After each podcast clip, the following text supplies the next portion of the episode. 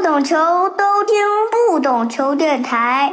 故乡呀，千里万里，亲人呐，带我欢聚。物是人非没错对，雨用风起没所谓。你曾经以我可悲，永世赞美。欢迎收听不懂球，我是大萌。这周末一月十三日凌晨，二零二三卡塔尔亚洲杯即将拉开帷幕。这期也迎来了不懂球传统保留节目《不懂球怎么看亚洲杯》。本期节目由卡尔美体育独家赞助播出。卡尔美作为中国职业足球的最大赞助商，赞助范围涵盖了中甲、中乙、女超、业余足球、青少年足球、校园足球以及幼儿足球等多个领域，可以说实现了大满贯的赞助。作为亚足联官方全球赞助商的卡尔美，也专门为此次亚洲杯独家打造了官方比赛用球。Vortex AC 二三，中文叫风火轮。风火轮以彰显足球比赛带来的兴奋、激情与速度为灵感，融入了卡塔尔标志性的褐红色，同时设计上与亚洲杯会徽相呼应，从会徽独特的颜色和形状中汲取了灵感，充分体现了亚洲杯赛事和亚洲足球的精神。同时，卡尔美还特别打造了亚洲杯比赛的决赛官方用球。这个决赛用球的金色灵感来自于卡塔尔的沙漠，金色的主色调无不彰显了争夺亚洲杯冠军而奋力一搏的荣耀。本期节目，我们也会在评论区抽取一位走心的听众，获得卡尔美亚洲杯官方比赛用球一个。记住，这是真正的官方比赛用球，而不是说球迷版。大家赶紧来评论区留言吧。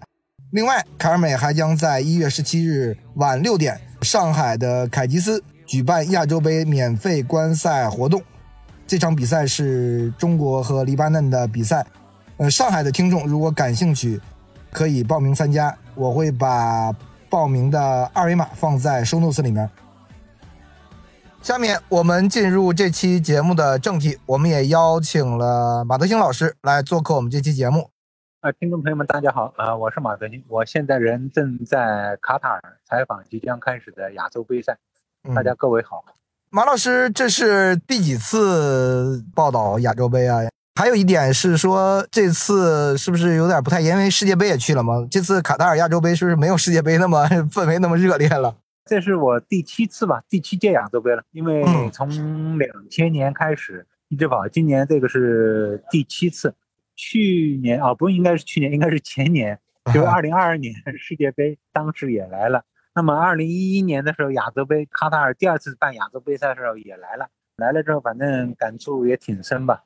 所谓的感触深呢，就是第一个跟上一次十三年前办整个亚洲杯，因为二零一一年亚洲杯也差不多是在一月份开始的嘛。跟那个时候来的时候感觉不太一样，是什么呢？就是说整个安排、组织还有地方等等，明显的感觉要大了很多。而且这些年卡塔尔的发展啊，什么东西确实发展的很快，特别是通过二零二二年的世界杯赛吧，整个情况是完全不太一样的吧。一个比较深的一个感受就是什么呢？你比如说去看中国队这几天看中国队的整个这个训练。那么，二零一一年亚洲杯赛的时候去看训练，得问球队在哪个地方，然后跑过去自己去看。当时呢，就是说也不存在那么多安保啊，也不存在阻拦什么。球队比如说开放十五分钟，那就十五分钟，那就走吧，对吧？然后这次呢，就感觉不太一样的是什么呢？明明就是说你已经看见了中国队就在那里面训练，但是你说你想进去，哎，对不起，你哪怕是有证，哎，对不起，不行，你必须得绕绕一大圈，专门有一个那个媒体的那个通道那个口。然后你要经过一道安检，然后经过安检之后呢，有治安人员陪着你，而且不光是陪着，完了之后安保人员还跟在后面，等于是说不好听的，一前一后，等于是压着你进场，个这个感觉好像是不太一样。然后之后呢，这个呢有点像什么呢？就是像去年啊，不是去年，就是二零二二年卡塔尔世界杯赛的时候，就是去参赛队那个采访呢，感觉一样，就是安保工作完全就是已经全方位的升级了。我自己感觉是有点多余，当然，人家从办赛的整个从组织方从安全的角度考虑啊，什么之类的做的没有错，对吧？而且呢，昨天就是你想刚开始来的第一天，国家队来的第一天，情况呢相对来讲好一点。随着十号开始大赛开始前两天吧，就各方面的整个这个安保工作，据说是又全面升级了。然后是所有参赛队去训练场啊、出去啊什么之类的，全部是要必须要警车开道了。你这个 这个世界杯的时候有这么享受过这么一个待遇参赛队。嗯二零一一年亚洲杯赛的时候，当时来的时候根本就没这些东西，包括你想，二零一九年就上一届在阿联酋的时候，警方呢就是说是也安排了一个开车车道，但是整个安保工作，赛场也好，球场也好，训练场也好，安保工作绝对是没有，好像是没有这么严格的。这次呢来了之后，有这么一个最大的一个感受，或者说是最大的一个不同吧，嗯就是在于什么？嗯，卡塔尔完全把他办世界杯那一套拿到了亚洲杯这个比赛上来，是对吧？对对对对。但是嗯整个就是说亚洲杯赛的氛围，呃说实话，就是说是明显感觉没法跟世界杯赛相比。你比如，说，举一个很简单的例子，从机场飞机停靠停机坪，你走下飞机，哈马德国际机场走出来的时候，一路上你走出来，一直走到那个海关入口，进那个海关，嗯在此之前你见不到任何跟亚洲杯赛有关的任何的宣传画、标识啊什么之类的，什么都没有，什么都没有。然后只有到了那个就是海关进关的时候，就是说上面有几个亚洲杯赛的那个标识，这个呢是设了四个专门的四个通道，就是专门供亚洲杯赛参赛的球队也好，或者是官员专门的这个入口的区那边去办理，其他嗯所有人都是在旁边排队。唯一的一区别，哦哦，这是亚洲杯。然后你出了亚洲杯赛出来之后，这个海关出来之后进去了，提取行李到你整个走出大厅，也见不到任何跟亚洲杯赛有关的东西。然后你走到外面去看的时候，就是挂的横幅，还是卡塔尔二零二三年办世博会的时候那些横幅，也见不到没有任何说跟亚洲杯赛有关的宣传画啊、什么张贴画啊，或者是横幅啊，什么都没有。大马路上，你比如说打了出租车，你上去，大马路上也没有，只有到了整个这个新闻中心也好，质证中心也好，附近啊、看见有一个标识，就是告诉你，就是新闻中心在标识是往这个方向啊，你就知道啊有。其他的没有跟任何亚洲杯赛有关的东西，嗯，所以你说整个这个氛围跟世界杯，你想世界杯那个时候，只要一进靠停机坪一出来，马上就感觉到这个世界杯啊，各种宣传画、张电话，就是很热情啊，专卖店啊等等。嗯，就一路上就不停的，包括大马路上整个这个蓝的那个标挂的牌子也好，等等所有东西，就是世界杯氛围很热烈。亚洲杯就是说完全没有，但是呢，这两天跑下来之后呢，就是说用世界杯的标准来办亚洲杯，但是整个这个氛围是完全没有，就是说是没法远没法跟世界杯赛相比。嗯，当然，人家卡塔尔因为也是延续下来嘛，世界杯办完了。再来延续下来，整个所有东西啊，人家也已经轻车熟路了嘛，办起来就很方便了，对吧？那我们回到这次亚洲杯啊，这是二零二三卡塔尔亚洲杯，将在二月十三日凌晨正式打响啊。第一场应该是东道主卡塔尔和黎巴嫩，一直要到我们的正月初一打决赛。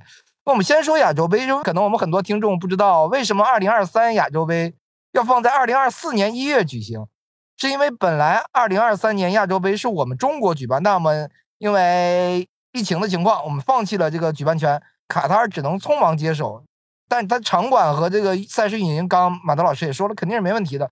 但我们这个是不是可以说深深得罪了亚足联？因为毕竟我们当时说放弃主办的时候，其实只有半年，如果换到现在的话，可能是只有一年时间。对亚足联能有一个接盘方，有就已经非常不容易了，是吧？你说的整个这个东西，你现在怎么讲呢？法咱也不好多说，没法展开来说。放弃亚洲杯对中国整个产生的整个这种负面影响，其实是不可低估的。嗯，真是不可低估的。怎么说呢？对于我们在比如亚足联里面的我们所谓的足球政治、足球外交这方面，确实是有很大影响，对吧？以你的个直观的感觉，影响不是一星半点。那这个关系修复可能要等很久了，是吧？这个影响不是一星半点，我们觉得是无所谓啊，等等。但是在所有亚洲足坛。而且整个这个负面的影响，不是我们说国内我们只字不提，整个这个东西现在很多东西大家都回避嘛，嗯，就是不去谈了，说这个东西就不影响了，也不是说我们新来的中国足协新上来的主席宋凯啊，跑一趟亚足联跟萨尔曼会晤一下，完了之后甚至再去国际足联跟那个国际足联主席因凡蒂诺见个面，表个态度。嗯说希望能够有更多的青少，我们要愿意承办更多青少年赛事。这一两句话，说这个事情就结束了，就这么过去了，那不可能，就翻篇了是吧？翻对对，不可能了，它不可能的。这个影响在短期之内，就是少说两三年、三四年，长一点的话，未来在相当长的一段时间里面，整个这种负面影响都会存在的。而且这种存在的话，有些东西我们是自己可能感受不到的。一个很现实的一个问题，就是说你在未来的整个这个亚洲方方面面各种大赛等等，裁判方面你会吃很大的亏。这种亏有的时候你是哑巴吃黄连，有苦是说不出来的。很多东西，足球比赛，中国足球到今天这一步，不是说我们光靠一个说水平不行啊等等很多东西，这一句话能够概括的。这里面是很多东西夹杂着其他的太多的整个场外的因素。怎么讲呢？我就不知道该怎么说了。整个这些东西啊，就是我们现在说说不好听一点，现在中国足球在整个亚洲足坛，其实某种程度上讲是被孤立的。你可以去看，人家都不太愿意跟你打这种热身赛。我们现在打各种热身赛的对手都不太好联系，不光是男足，女足其实也一样，人家不跟你玩。当然，大家可以简单的归结说你水平不行，人家不愿意跟你玩。实际上嘛不是那么回事，足球远不是说竞技场内九十分钟那么简单，很多因素啊，夹杂着太多的场外的这种因素啊，而且也不是说啊。大家所想象的，你就所有世界足球比赛就是那么纯洁的啊？人家都是公平公正，整个这种竞赛的啊，不涉及到其他整个这种问题。其实哪是我们所想象的那样？说不打假球，是那么回事吗？有的东西你不是说简单的一个打假球啊，人情球算不算假球？默契球算算算不算假球？关系球算不算假球？人情球算不算假球？你怎么去定义？很多事情你是说不清楚的。同样是在世界足坛整个这个大赛在那么关键的时候，你比如说同样是一个 C 罗一个梅西，为什么就是说是某种程度上人家倾向于梅西夺冠，而不愿意 C 罗去拿世界杯冠军？你说葡萄牙水平不行，实力不行吗？恐怕不是吧。但是很多事情你说得清楚吗？这是一个江湖，很多东西你简单的拿一个是还是不是正面或者反面，黑跟白，这个世界没那么单纯，不是两元。不是两极两元，是多元的，所以很多东西你说不清楚。当然，这个话我没法再往下说了。再说的话，这个我们最近这一年，我们各级国字号，包括女足的抽签，其实我们已经看到了。我们现在已经非常吃亏了，只能说听众自己去感觉吧。那我们还是回到这个亚洲杯赛场。亚洲杯赛场其实大家最关注的，毫无疑问是中国队的备战情况。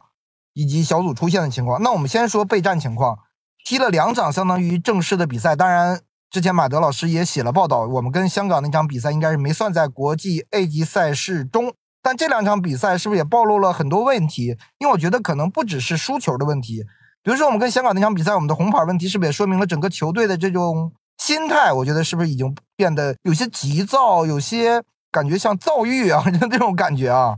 很多事情不是单方面的、单纯的。你比如说，举一个很简单的例子，亚洲杯赛马上要开打了，这个时候放有些片子或者什么东西，反腐的整个这个东西，我不知道是希望中国队打好这次比赛呢，还是说是出于其他什么目的？我也不想多说，大家慢慢品、慢慢琢磨吧。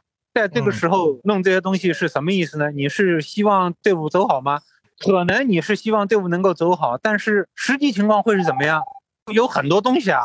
我想说的是，中国足球到这一步，不是说是因为中国足球黑，给中国整个这个添乱添堵啦。这个我们跑这个行业的其实都知道，对吧？怎么可能说我们足球这么黑？我只是想说，在中国整个这个社会各个领域各个方面呢，我个人觉得足球是最透明的，足球是最光亮的，足球是最在阳光之下的。我只能讲到这一步。我其他的我什么都不想说了，其他任何领域、任何一个行业、任何一个项目，没有能够一个和中国足球相媲美的，能够比中国足球更加透明的。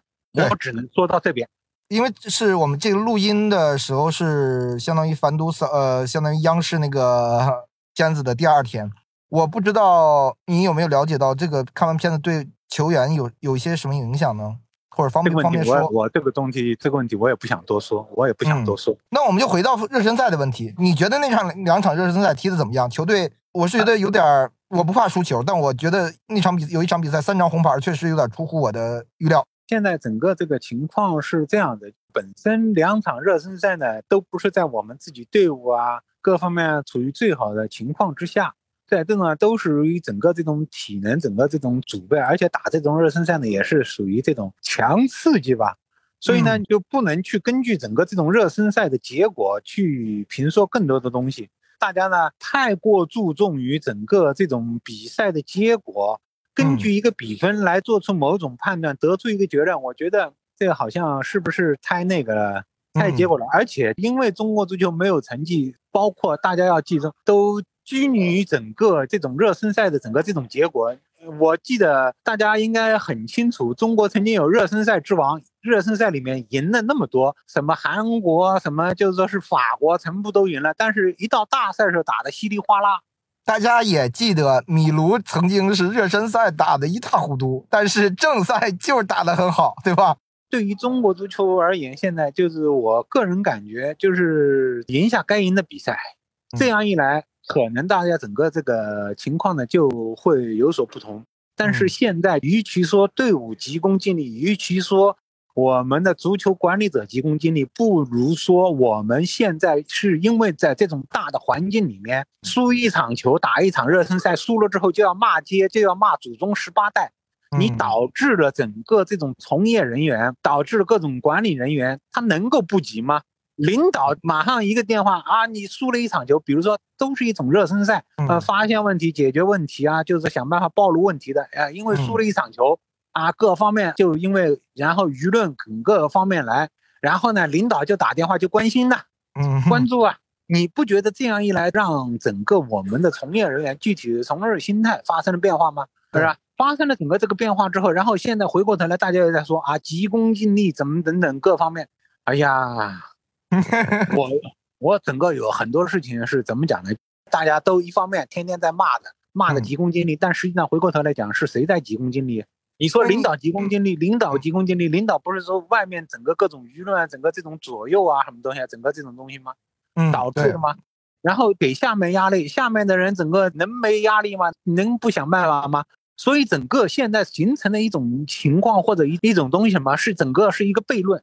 是一个怪圈儿，一个就说是循环，一个死循环。输球被骂，骂完了以后呢，大家这个踢的也不放松，是吧？又背上了很多包袱，又再输球，就一直是这样，就是一个死循环嘛。所以你说让队员你怎么？而且你天天骂，天天骂，队员在场上，说实话不敢去做动作，不敢去接球，不敢主动的去弄。然后呢，大家又说，哎，这个不行啊，球员不行，质量不行，技术不行，基本功不行，什么都不行。因为你越是不行，队员越是怕失误，越是怕失误的结果是什么东西？就是越是不敢做，越是不敢弄，越是不敢弄，就是越失误。越失误之后，大家越骂越起劲，然后越骂越起劲之后呢，越骂越觉得越越越失望。有的时候，说实话，说不好听一点了，我们的整个大家的普通老百姓也好，或者是整个普通球迷也好，当然我这个话说起来很难听。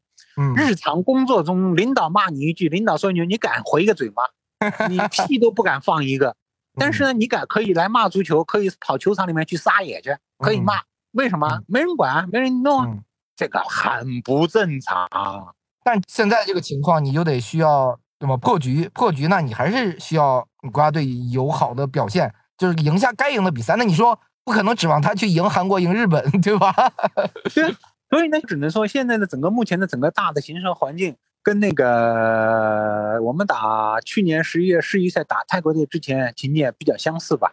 打泰国之前，因为大家都国家队普遍不看好，甚至几乎没有人相信中国队去泰国能够赢，能够就是说全身而退，甚至是拿一分能回来，都已经阿弥陀佛了。我当时的预期是拿一分，能拿一分就不算不错的结果。结果呢，客场赢了，大家也就不说话了。其实就目前中国足球而言。我觉得就是这个样子，赢下该赢的比赛，我觉得可能就够了。其他的我们没有资格，因为中国目前整个整体的整个这种环境、大的形势摆在这边呢。足球走到今天这一步，真的不只是从业人员的问题，从业人员肯定是有问题，对，有责任。但是如果一股脑的把所有问题、所有整个这个东西全部推到从业人员上面，这是不公平的、不合适的、不恰当的。某种程度上讲。当年的足球改革，我们说的好听是叫改革，走出一条路来。从另一方面来讲，你不觉得我说的俗一点，说的不好听的，你不觉得是我们相关的领导部门、政府部门、主管部门在推卸责任吗？卸包袱吗？因为足球的编制那么多，占那么多人名额，经费又有限，赶紧把他们推出去，扔到市场上去，然后你换一个说法叫改革，不就是那么回事吗？我这个话 说的很难听。实际是大家琢磨一下，然后出现了成这么多问题，世界上没有一个国家足球说是政府不管不问的，我们管了，我们问了，但是我们怎么问的，我们怎么管的？这个中间出了多少问题？为什么会出现问题？十年一遭了是吧？十年一个坎儿，中国足球。十年前出现了整个的问题，十年之后再现了整个的问题，仅仅是整个这个从业人员的问题吗？对，领导为什么两年一换？从十年到十年，这个期间是两年一换，两年一换，换了那么多领导，是谁在换这些领导的？嗯，当初是谁把他们派过来的？怎么派过来的？为什么他们来领导了？东超公司成立了那么多年，董事长所有一个个没有一个活着活着在外面，全部都进去了。那这些董事长是选举出来的吗？还不是你委派的吗？是谁派的？大家稍微有点良知的、有点脑子的，稍微问一下，这些问题全部都出来了。这是从业人员的问题吗？对，如果就像昨天那个片子里一样，那如果你连着三个公安局的局长是吧？辽宁公安厅厅长，你这都进去了，那你你这有什么？那你就跟我们中超公司一样，对吧？那其实不是个人的问题，不只是个人的问题，对吧？哎，这问题啊，不扯了。哎呀，我也不想多说了，多说无益。哎，我们来说说这个球场上的吧。首先，我就是觉得啊，跟香港这个热身赛输了没有什么大不了，因为之前我们佩兰带那次四十强赛吧，是吧？你也没赢香港，对不对？对。那你这个热身赛你输给人家，那岂不是很正常吗？就跟你以前总拿人家打人家手拿把掐一样，没有。所以这个我觉得我是可以理解的啊，从热身的角度来说啊，对，这个就说是打香港这个比赛呢，某种程度上讲呢，一个是热身。另外一个呢，之所以要打呢，你不觉得现在我们中国队想找个热身赛对手，现在都找不来吗？为什么？这跟现在的整个大的形势环境没有关系吗？对，仅仅只是足球的问题吗？有些话没法再展开来讲了。因为我们之前你看，在四十强赛跟这个泰国之前，对吧？应该也也热身对手也都不好找，对不对？对，所以很多事情，哎，没法说，真的是没法说。因为现在的整个这个大的环境，就是强调一个什么东西都要政治正确。对，咱也没法去说这个问题了。我觉得咱们还是避开这些问题吧，别谈了，没没法没法谈。那我们就现在现在说一个下一个问题，专业问题啊。从这个杨科维奇对球队的这个管理来说，他是从严治军。我们也知道李可没有这个去了前面，最后又离开了。我不知道你怎么看杨科维奇一些执教的特点。我们先不讲场上啊，一会儿我们再讲场上，先讲场下球队的管理这一部分。我觉得这个是杨科一贯的整个这种做法吧，真的是一贯的做法。因为先前以前在九九年那段队伍的时候，就是我们原来的亚运队的时候，就他就是从严治军的。队伍的纪律啊，就是说是强调的比较多，很多时候没法说，没法说是什么呢？就是说没有公开，也是从长远的整个这种角度没有纪律，但是整个就是说是他选择这个球员的考虑啊，纪律性啊特别强调纪律性。嗯，很多时候呢，大家只是想着啊，这个球员不错，那个球员不错，但是大家可能会奇怪，有些东西进了一次之后，为什么没有再入选啊什么东西？其实里面有很多事情，嗯只不过呢没有公开，没有说。所以呢，大家呢对于本身下面的队伍啊关注不是特别多，了解的也不多。然后因为国家队呢情况呢就不太一样了，呃感觉哎突然之间来那么一下子一个事儿之后呢，感觉好像觉得有点没法接受啊什么，或者突然觉得哎怎么突然之间演起来？其实不是突然，是一直就是这么一个做法。我是觉得这个倒没什么问题，对吧？你对对对，我觉得是没有问题，我觉得是有效果的。你比如说，就是整个在阿布扎比期间，就是我有一个很深刻的一个感触。因为天天在去看训练，嘛国家队，比如说一般都是十点开始训练，我们现在的队员基本上都是提前十五分钟到训练场地了，学乖了。你觉得不是好事吗？我 们而且就是说，而且呢，就是说是有的时候就是好几次，所有人就已经到齐了，杨哥反而是最后一个，是吧？所以我觉得就是有的时候严一点不是什么坏事啊，还是一个队伍作战，就像部队去打仗，还是要强调纪律的。那我们回到场上啊。杨科维奇带队，你觉得的执教特点？他好像一直愿意在这个三四个后卫之间来回的切换，或者在场上切换。呃，我不知道他这次亚洲杯从你几场热身赛的情况来看，包括通过训练的观察来看，他还会说让球员在这之中去转换吗？或者根据不同的对手做不同的调整？他整个在个热身赛中指挥，其实一直是这样的。包括国家队比赛，有的时候就是说是三后卫、四后卫一直是在不断的切换的。对，不是整个这个固定的，这个呢，就是在这几场热身赛里面打的时候，也基本上都是这么一种套路，这么一种方式。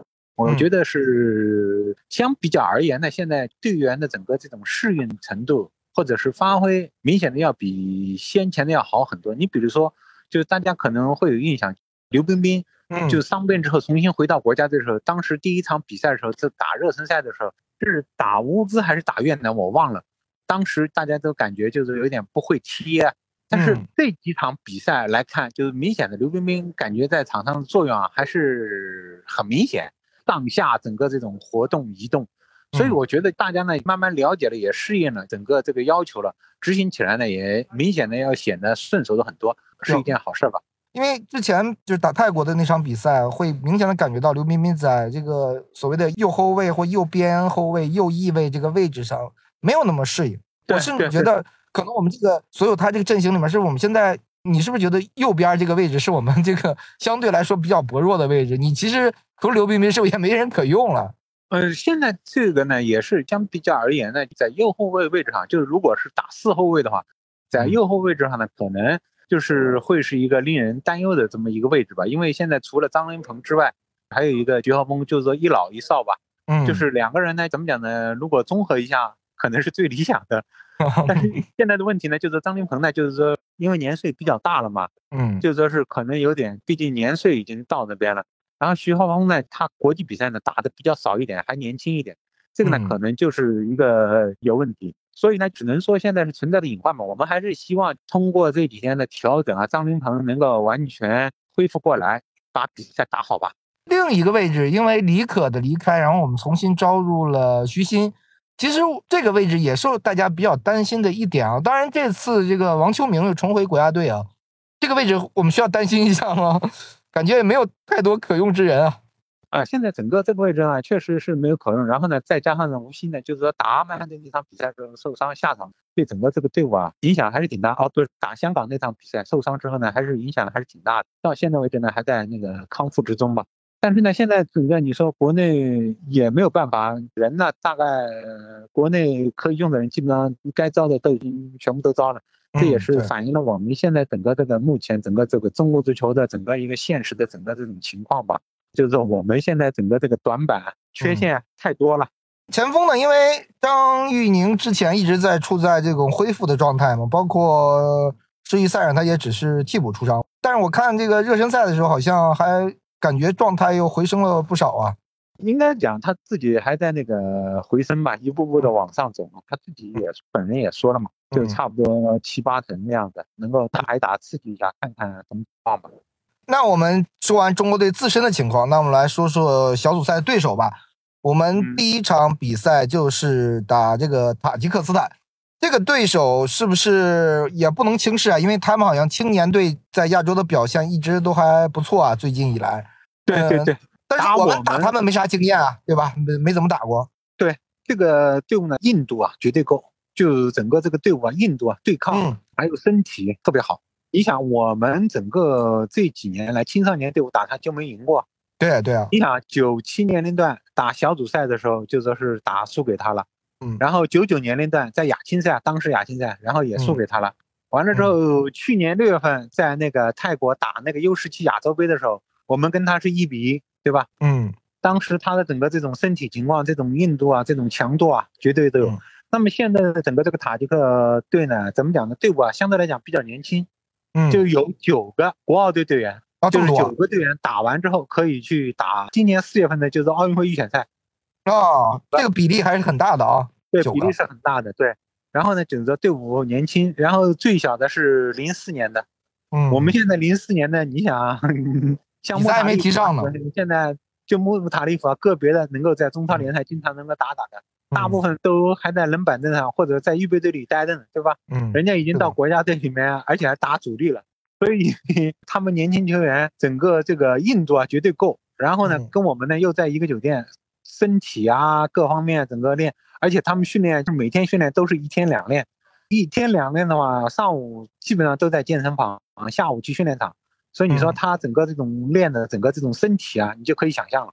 嗯，所以跟这个队打，我们能不能顶得住，就是说他们的整个这种冲击力度是很关键的一个因素。另外一个呢，就是说因为他们我们球员就相比来讲有灵巧，有灵敏，看能不能发挥出来。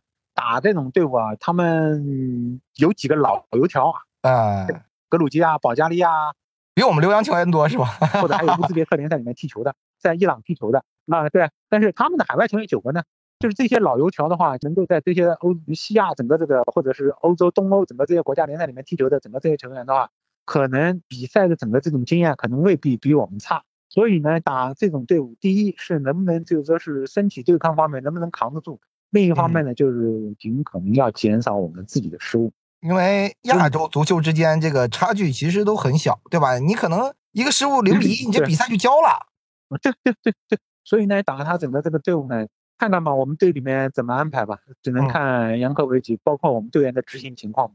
因为马德老师之前好像还采访了塔吉克的这个主教练，我不知道。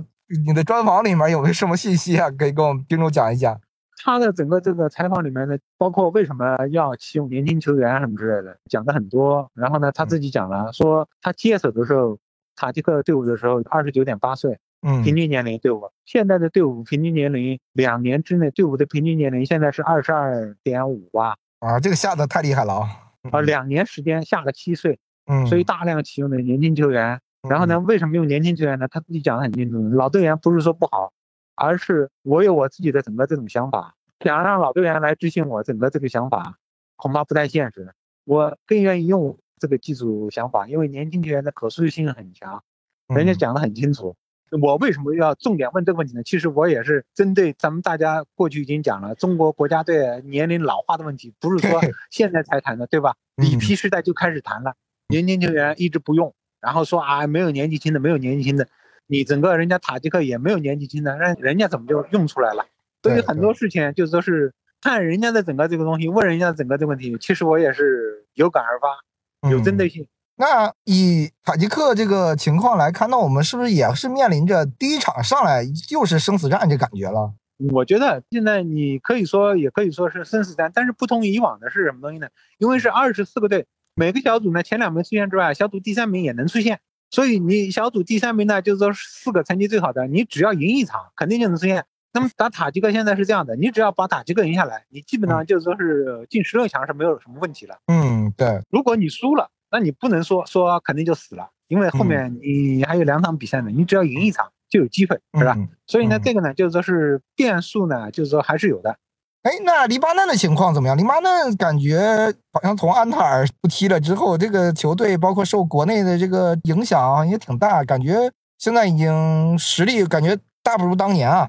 啊，现在整个黎巴嫩队是这次亚洲杯赛年龄最大的整个这种队伍啊，也都是老油子。换了教练之后回来之后呢，全部把那些老的全部都招回来了，因为他也没时间，就说是去什么培养挖掘年轻人，大赛就要开始了嘛。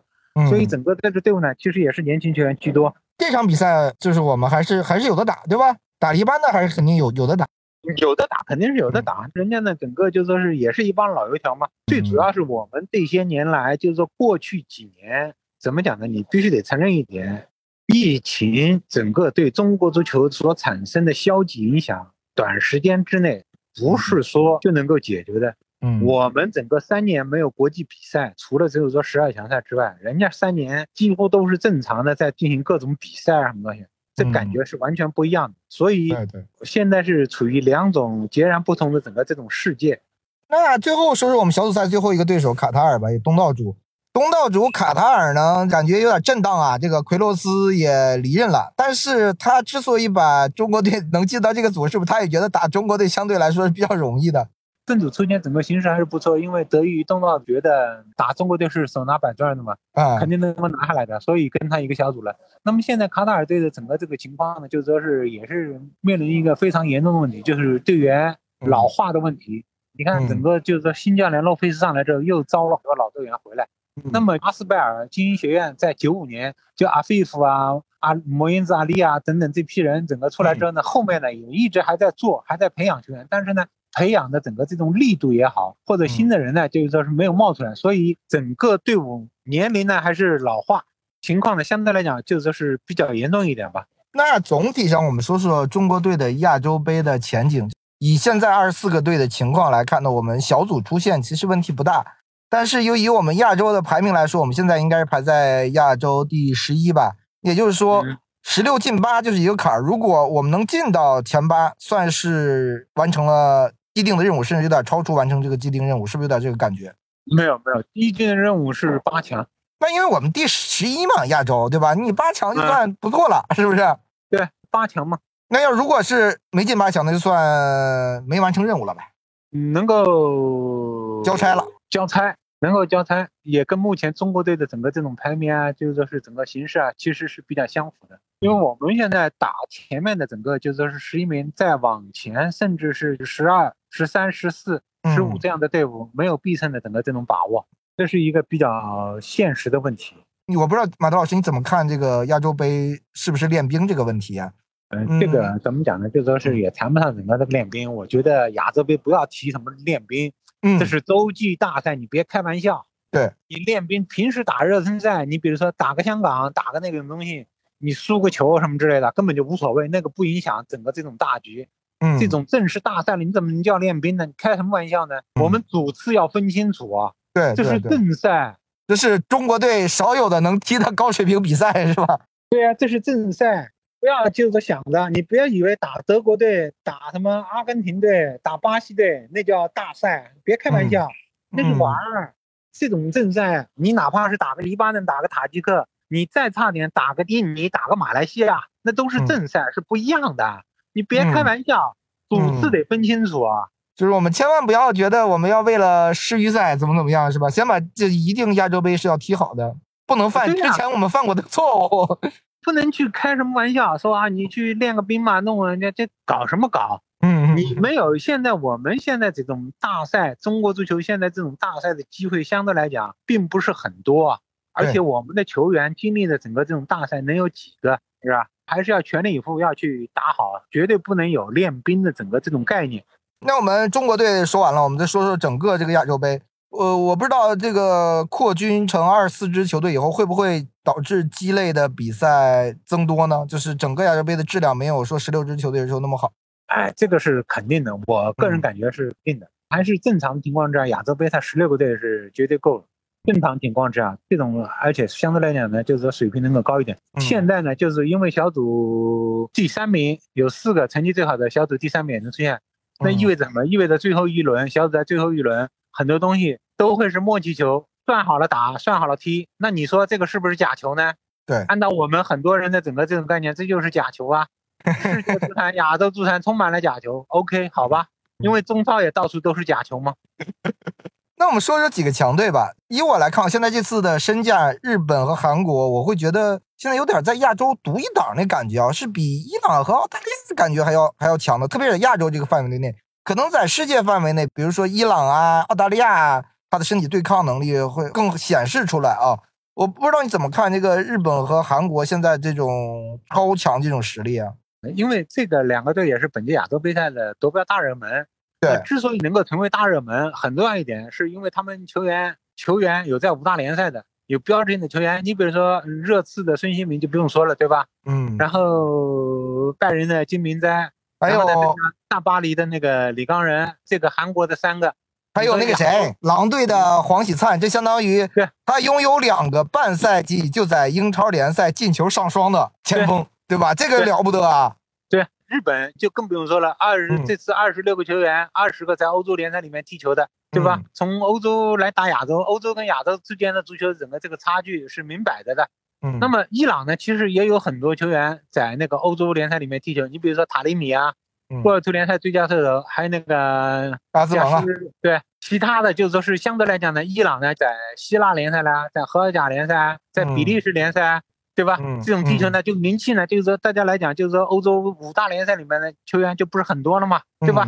就可能呢，就给大家感觉，因为以五大联赛的人数来讲，就韩国、日本那就是排第一嘛。实际上呢，从目前整个这个情况来看，一个整个这个亚洲足球整个这个水平分下高低，我个人一个判断是什么东西？你在欧洲的球员越多，整体的水平会越高，夺标的整个这个热门也就越靠前。你可以看一下整个这个开出来的，日本就不用说了，韩国排第二，然后在后面就是有伊朗、有澳大利亚。沙特是一个例外，沙特是因为他整个烧钱烧了那么多，但是我觉得沙特队在目前整个这种形势下，其实是很值得整个这个留意或者是关注的一个重点队伍。为什么？因为他现在整个联赛实施了八外援之后，面临的一个整个一个尴尬，一个尴尬什么？他现在沙特的国脚在国内联赛里面踢不上球。这次整个大家可以感觉到，就是说是沙特国家队的换血力度或者频度呃幅度会很大。为什么很大？一个很重要的原因是什么？就是因为他很多原来过去的国脚参加世界杯的国脚，在国内联赛里面根本就打不上球，他不可能把这些人招回来，只能去能够打上球的，所以年轻人对有比赛能够上场的，嗯，所以这一下子整个这个队员换血的人幅度很大。那么在这种情况之下，沙特队会交出一个什么样的答卷，我们就可以看了。而且沙特队是没有一个球员是在海外踢球的，没有一个。本届亚洲杯他五个队伍嘛，没有在海外球员的，沙特、卡塔尔，然后阿联酋。再包括那个越南，中国因为有一个吴少松在土耳其二级联赛里面踢球，所以就不算了嘛。对否则的话呢，看基本上都是本土联赛里面组成球员，会是一个什么情况？我们大家可以看嘛。对。所以为什么讲，就是说是过去我一直就讲金元足球，我一直就说大骂金元足球，骂了这么多年了。为什么？它是让中国足球发展是开历史倒车，开什么历史倒车？你用重金把在国外踢球的那些人，不管是老的、少的，甚至年轻的，全部重金挖回来，这就是历史倒车啊！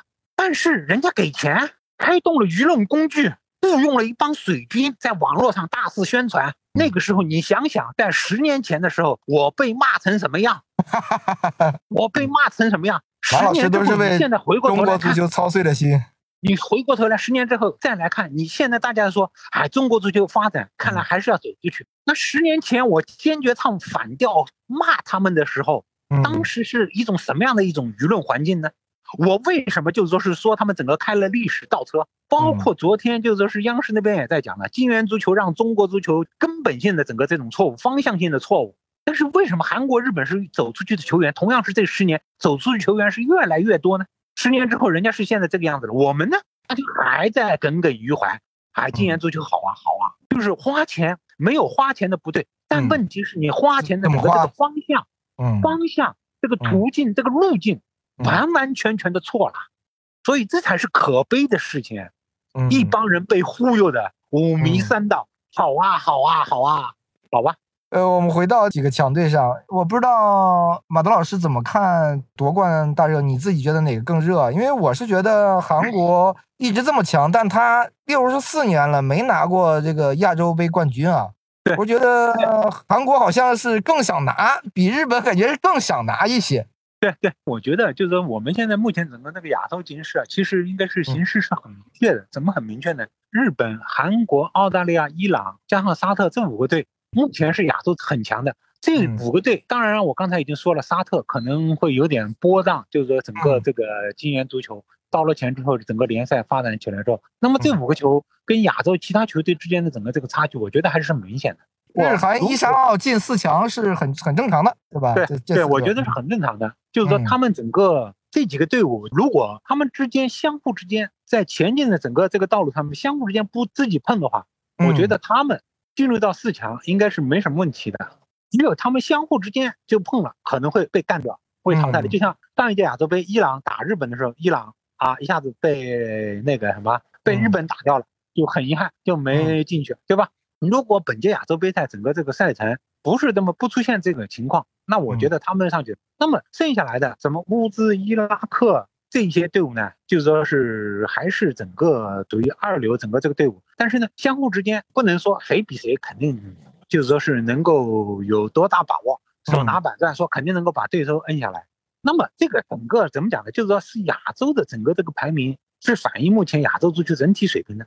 刚才前面说的这几个队，某种程度上讲，亚洲八点五个席位世界杯，这几个队肯定是占领其中的，预定了，是已经预定好的。所以其他亚洲球队剩下来的就争三点五个，是吧？我觉得这个定位是比较清楚的。那么伊拉克也好，就是说乌兹别克也好，现在就说是加上卡塔尔也好，阿联酋也好，包括中国在内，其实都是在这里面，在这个范围里面，包括约旦。我们现在是怎么讲呢？就是说是反正现在中国。整个我们整个我不能说别的，整个我们社会一种不不好的东西，就是说我们当谈我们自己的时候，自己人挤兑自己人的时候是一套一套一套一套的，就像大家在骂中国足球的时候是一套一套，怎么骂什么词儿，各种词儿都有。嗯。完了之后呢，就说是一说日本足球呢，就是人家是怎么怎么怎么怎么怎么怎么怎么好，对于人家不好的东西或者什么东西呢，全部避而不谈，嗯避而不谈。然后对于中国足球自己好的东西呢，所有东西也是避而不谈，反正什么东西都是坏。你只要说中国足球不好，大家肯定是下面鼓掌声是一片，掌声一片。如果你但凡说了中国足球还是有好的时候，然后反而下面是骂声一片，这就是我们现在所面临整个这个形势，就是自贬。因为自贬，所以觉得你怎么都没戏了。所以嗯有的时候为什么就是说不愿意去多啰嗦，就是这个道理，没有必要。因为就像不光是足球，我们自己同行在一块的时候，也是相互之间踩和别人，踩和别人是一套一套一套一套的，是吧？踩和的比谁都起劲。但是如果不是这一行里面的，他可能哎呀把人家捧得很高很高很高，这就是怎么讲呢？反映了一个民族性吧。我其他的我也不想嗯再展开来多说什么东西了。但是我这个话是很得罪人。回过头来讲，如果你稍微有点脑子，自己冷静下来想一想，是不是这么回事，中国足球就是毕竟是中国人的足球嘛，是吧？对吧？哎呀，我那我就问你，你看好谁夺冠？我看好韩国，你看好哪一个？哎呀，爱谁谁跟我没关系，你这就是我的预测一下吗？这就是我的态度。反正就说是，我就讲了，咱们中国是没什么太大的希望。至于其他谁拿冠军，跟咱来讲，跟我来讲没有任何关系，丝毫不影响我。你哪怕就是说，你说你韩国足球再好，日本足球再好，跟我有屁关系啊？所以我们亚洲杯还是关注中国国家队，对吧？跟我有屁关系啊？包括就说是世界杯，大家啊，这个球星那个球星，你去弄弄好了，弄好这跟你有什么关系呢？我现在就是这个态度，因为什么？因为我是中国人，我只看中国足球，我们一直都是国足的球迷，这是我们对吧？唯一的主队，对吧？必须的主队。就是嗯对对。所以至于说你说喜欢看谁不喜欢什么的，跟我没关系。反正对嗯我来讲，我就只看好中国队。最后一个问题问马老师，嗯，我们刚讲了强队，讲了中国队，我不知道以你对亚洲足球的了解，这届亚洲杯有没有什么可能出现的黑马？就是哎，觉得就像当年这个越南似的，哎那种感觉。我不知道你你觉得哪个球队会让大家会会有可能说打得比较好的？啊，亚洲足球发展这么多年了，有的时候是需要一点运气。哎，运气好一点能够上来了，但是呢，我们常常喜欢就是把偶尔的足球东西，我们常常看就是说是讲的，就是说眼前盯着眼前盯着眼前，就是把偶尔一次偶发事件会当做一种必然。就像中国队，确实我们是输给越南队了，但是嗯仅仅只是那么一次偶发事件，就是我一直讲一、嗯一句话，就是谁家过年不吃顿饺子啊？偶尔赢了一次了，大家觉得啊，整个天塌下来了，天塌下来了吗？对于足协领导和这个李铁来说，天塌了。对吧？就像就像就像就像你回过头来讲了，就说是之前就是说很多事情，整个中国足球几次历史性的事件，你可以琢磨一下，就是那个零八年在昆明打澳大利亚八十七分钟那个点球。对，如果我们那个点球进了的话，你觉得后面有后面那么多是吧？可能中国足球历史就完全就改写了，对，如果幺幺幺七我们多进香港一个球，后面历史也改写了。我们有？如果就说是对整个那个那场，到时候当时都在喊，不是说的七比零，而是说八比零，因为整个这个进一个的话，可能情况又完全又不一样了。很嗯多事情就是说因为一个球，但是我们常常把因为一场球上升到历史整个这个高度立定怎么样，不叫足球，就像就说是你输给越南队了，一个偶发事件，你非得把它上升到一定的某种高度，有意义吗？改变得了一些东西吗？如果真能改变的话，中国足球就不是现在这个样子。足球不是必然，有嗯那么多偶然。对对，如果我们把运气好的话，我们零四年亚洲杯会夺冠，零六年世界杯有可能出现，一零年世界杯还有可能出现，对吧？我们可能有好几个周期处在非常好的一个状态下，但是必然性是我们肯定会下滑，这是毫无疑问的，对吧？因为你的但是现在的问题，嗯现在的问题是必然是什么东西啊？必然性是为什么你老是出现这样或者是那样的问题，多数都是人祸，对吧？这个人祸是谁造成的？你拿一个嗯球员杀气，拿什么东西去杀气，有意义吗？对，行了，这个话不讲了，嗯就此吧。好，呃，非常啊感谢马德老师给我们做客这期节目。我们这次亚洲杯也希望中国队能好运。我们下期节目见。